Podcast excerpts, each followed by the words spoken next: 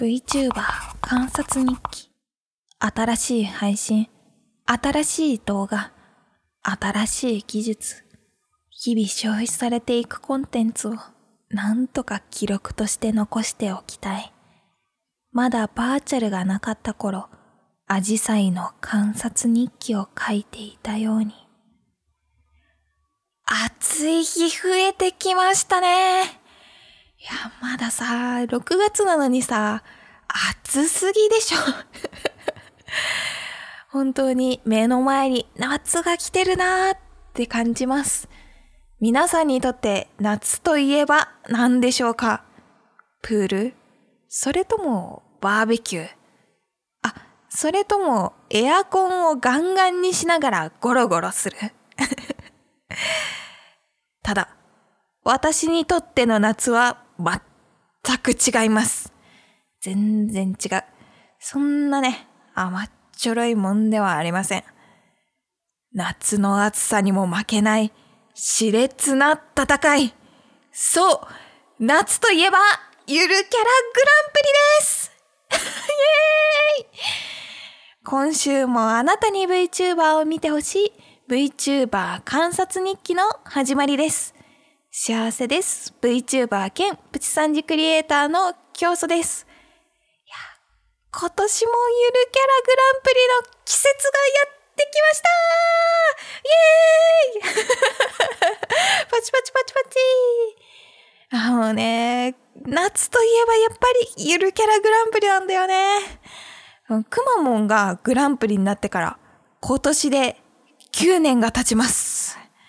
そして今年でとうとうゆるキャラグランプリがね、最後になります。いや本当夏といえばゆるキャラグランプリの投票だったのに、来年から悲しくなりますね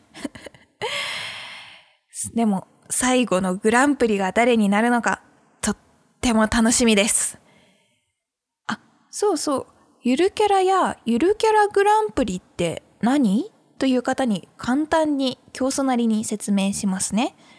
ゆるキャラというのはですね、ゆるいキャラクターの略です。地域の PR や企業のマスコットさんなどが多いイメージですね。そして、ゆるキャラグランプリは、そのゆるキャラさんたちのための一年に一度に行われる盛大なお祭りです。そして一番の目玉は、なんといっても人気投票。過去にね、この人気投票でグランプリを取ったゆるキャラは、熊本県のくまモン、栃木県佐野市の佐野丸、群馬県の群馬ちゃんなどね、そうそうたるゆるキャラたちが並んでおります。あとは、去年企業その他部門で VTuber のピーナッツくんが、えー、グランプリを取ってちょっと話題になってたりとかしました。そしてですね、私、ゆるキャラ大好きなんですけれども そのゆるキャラたちの中でも人生で一度は会ってみたいゆるキャラがいます。それが2012年ゆるキャラグランプリ王者の愛媛県今治市のバリーさんです。もうね、バリーさんはテレビでこう、西子くんっていう、これもゆるキャラなんですけれども、西子くんの内臓が出るほどの超超超強いバリーアタックっていうのを繰り出す、もうすごい力強い面があるんですよ。でも、どうやら噂によると、体が今治のタオルでできているので、ふわふわらしいんですよ。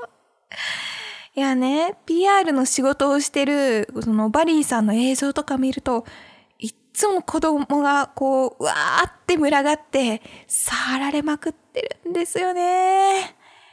いや、昔さ、今治のタオルハンカチを誕生日でもらったことがあります。でもね、ふわふわでそれがね、大好きで、今でも自分用のハンカチとして使う時があります。はあ、もうね、今治のタオル大好きだからさ、ワリーさんもふもふ団に入団して、副団長の私に、こう、心ゆくまで触らせてくれないかな。それはダメかな。もふもふハラスメントに当たるかもしれないね。あ、とね、もう一体、どうしても会ってみたいゆるキャラがいるんですよ。これもこれもって言っちゃった。この方も過去にゆるキャラグランプリの王者になったことがある方で、長野県のゆるキャラ、アルクマと言います。長野県の特産はですね、あの、リンゴで、その、アルクマはなんと、リンゴをいつも被ってます。そんなちょっと変わったキャラクターなんですけれども、このね、アルクマのぬいぐるみが部屋にあるんですけれども、それがね、どうしても捨てられないんだよね。いや、だいぶさ、そのぬいぐるみとか好きだから、集めてたんだけど、でもやっぱこう、置物ってほこりかぶっちゃうから、だいぶ捨てたんだよね。でも、その中でどうしても捨てられなかったのが、えっ、ー、と、アドビの映像編集ソフトアフターエフェクトのロゴのクッションと、えー、スマホアプリで人気を博したなめこのぬいぐるみ。それから、その長野県のゆるキャラのアルクマなんですよ。いや、このアルクマさ、皆さん、体重がこう、リンゴ何個分って 表すんだけれども、何個分だと思いますか？あ、ちなみにあの、ハローキティちゃんはリンゴを確か3個分だったかな？なんとですね、このアルクマ、体重がリンゴ70個分らしいです。重い！失礼かもしれないけど、結構70個分って重いぞ。いや、でもさ、アルクマこう、寝てる時によくこう、目が合うんだけれども、そのぬいぐるみとね。夜の見下してくるアルクマの重圧感はね、リンゴ多分7万個分ぐらいあるんじゃないかな。怖いよ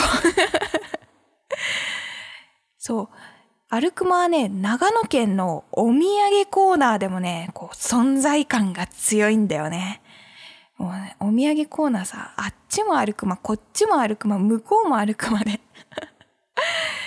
で、そのアルクマがね、こう書いてある、こう、なんだろう、グッズ？食べ物もさ、リンゴジュース、リンゴの飴、えー、リンゴキャラメル、すりおろしリンゴのカレーとかさ、見事にリンゴばっかりなんだよね。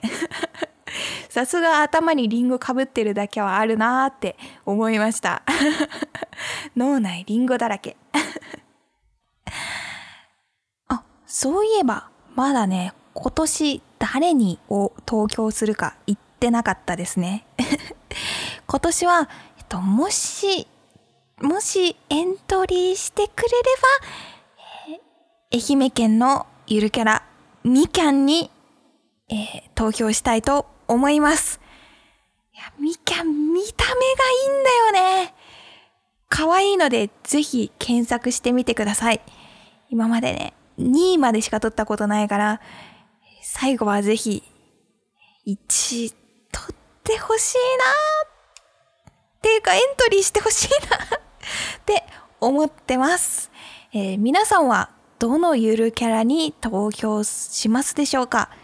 もしね、これ YouTube で見てるよって方はコメント欄に、そうじゃないよって方は Twitter でハッシュタグ競争などをつけて投稿してくれると嬉しいです。いやー、楽しみだ、今年も さてさて、もうね、ゆるキャラに関してさ、喋ってたら、いくらでも話しちゃうから 今日はこのぐらいにしておいて、後半に移りたいと思います。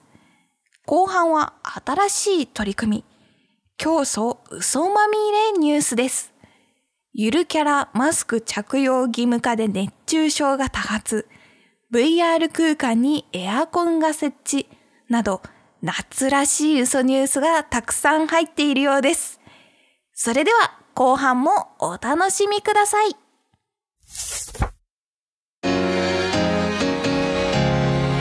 送嘘ニュースの時間です。こんにちは、京スです。今日もたくさんの嘘ニュースが入っております。ゆるキャラのマスク着用義務化に反対の声が上がっています。来月に控えたゆるキャラ王者決定戦では、多くのゆるキャラが密接するため、ゆるキャラのマスクの着用義務化が決定しました。しかし、ゆるキャラからは反対の声が上がっています。ビエビエただでさえ体温が上がりやすいゆるキャラにマスクをつけるのは許しがたいビエ確かにマスクは感染予防のために大切だけど、その前に熱中症になるリスクを考えてほしいビエしかし、一方では、拙者はゆるキャラブームで適当に作られたゆえ、顔のデザインが可愛くないのじゃ。だから、マスクで顔を隠せるのは非常に嬉しいのじゃ。ゆるキャラ王者決定戦の運営は、今月の熱中症患者の数を見て判断するといい、ゆるキャラたちの激しい論争がまだまだ続きそうです。ゴキブリの特殊訓練が行われました。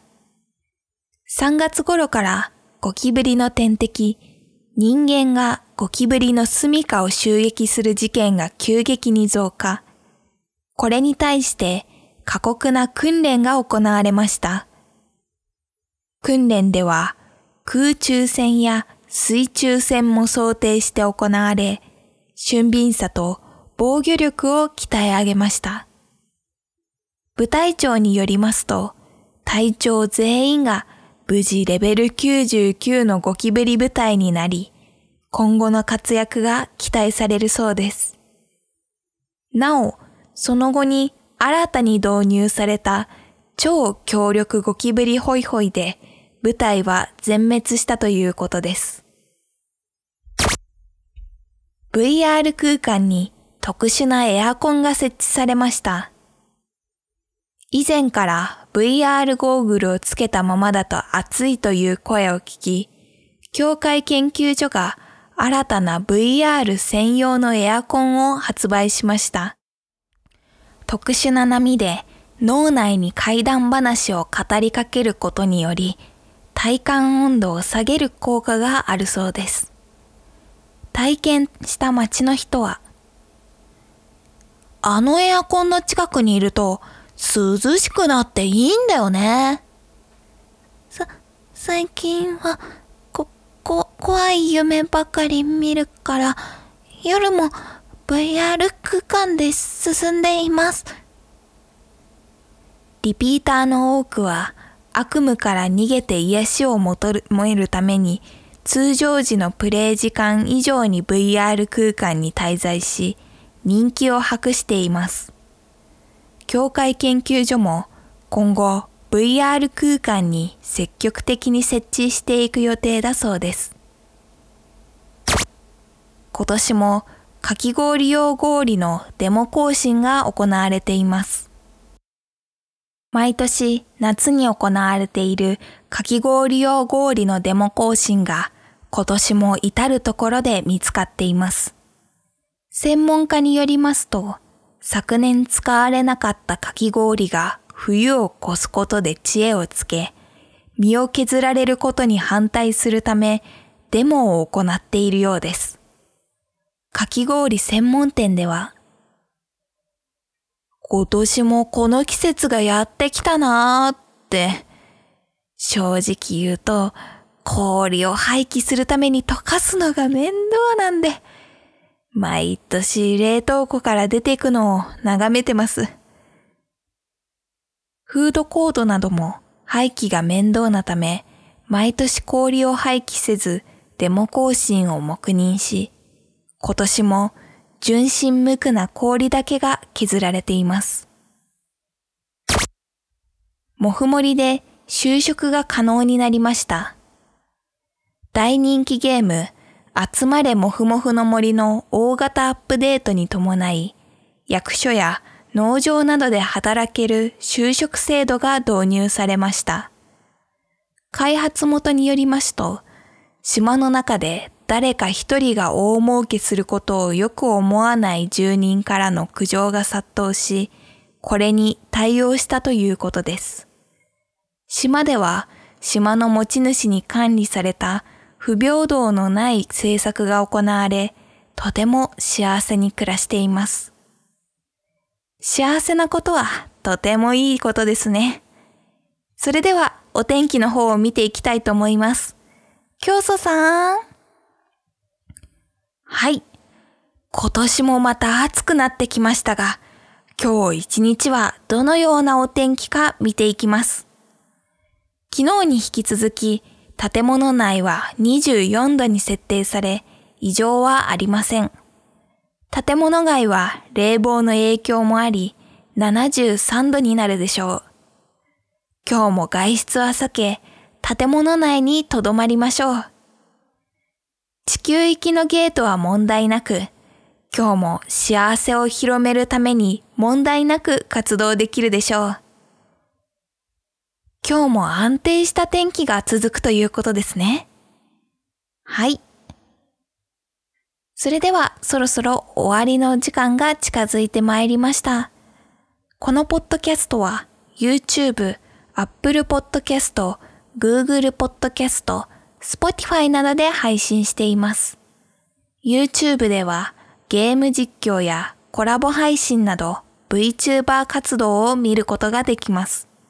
ぜひチャンネル登録をお願いいたします。それではまた来週お目にかかりましょう。教祖でした。最後まで聞いていただきありがとうございます。